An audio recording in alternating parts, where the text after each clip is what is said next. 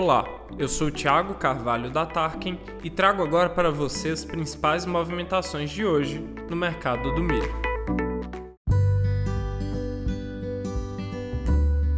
No Mato Grosso do Sul, mesmo com a redução na expectativa por conta de condições climáticas adversas, os agricultores contribuirão para a maior safra da série histórica brasileira.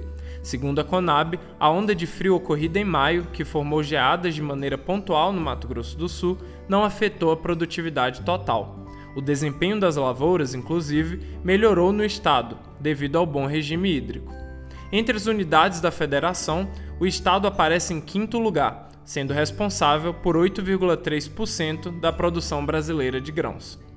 Para o milho, até este momento, os produtores sul-mato-grossenses já negociaram 21,35% de toda a produção estimada da segunda safra de 2022, um índice 18 pontos percentuais abaixo do registrado no mesmo período do ano passado para a safrinha de 2021.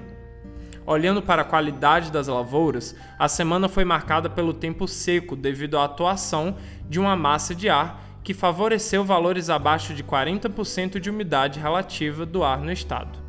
As condições das lavouras nas regiões Oeste, Centro, Sudoeste, Sul-Fronteira e Sul permanecem com melhores potenciais do que as lavouras das regiões Norte e Nordeste, devido à baixa pluviometria enfrentada nos meses de abril e maio.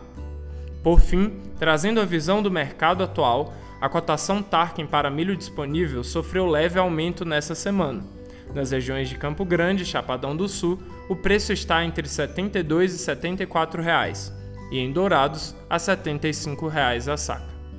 Para saber a cotação específica da sua cidade, além de outras informações e conteúdos, acesse gratuitamente o aplicativo da Tarkin no seu celular. Por hoje é só. Continue com a gente para não perder as principais movimentações do mercado do milho na sua região.